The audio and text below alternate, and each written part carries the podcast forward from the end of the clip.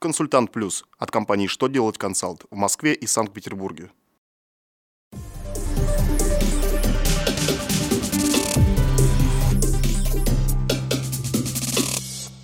Добрый день! Для вас работает служба информации телеканала «Что делать ТВ» в студии Ольга Тихонова.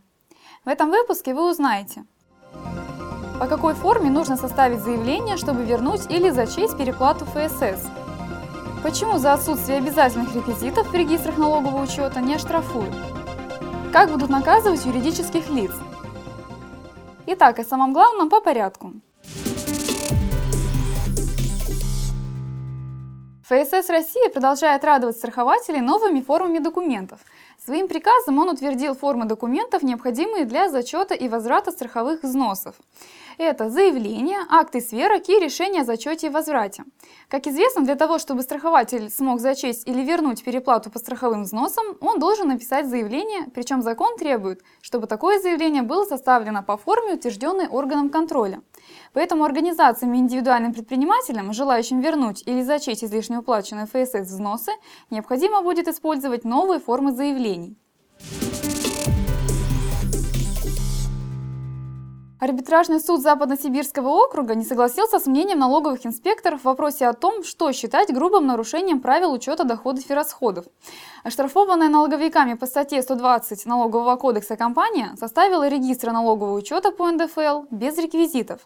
По мнению судьи, отсутствие обязательных реквизитов в регистрах налогового учета грубым нарушением не является. Под грубым нарушением нужно понимать отсутствие именно самих регистров бухгалтерского учета или налогового учета, а также систематическое нарушение правил учета доходов и расходов. Отсутствие некоторых реквизитов в регистрах налогового учета по НДФЛ не подпадает под понятие грубого нарушения, которое устанавливает статья 120 Налогового кодекса. Из этого судьи делают вывод, что основания для штрафа в рассматриваемом случае нет. Госдуму внесен законопроект об уголовной ответственности юридических лиц.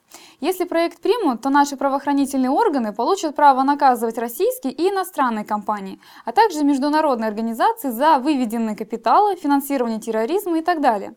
Кроме того, они смогут преследовать за границей компании, которые вкладывают деньги в дестабилизацию политической обстановки в нашей стране. Предполагается, что наиболее жесткими мерами наказания юридических лиц будет запрет на работу в России, принудительная ликвидация и обращение имущества компании в доход государства. Также планируется введение штрафов в размере от 200 тысяч рублей до 30 миллионов рублей или кратных сумме ущерба. Кроме того, юридических лиц преступников будут лишать лицензии, лишать права заниматься определенным видом деятельности, лишат квот, льгот и различных преференций.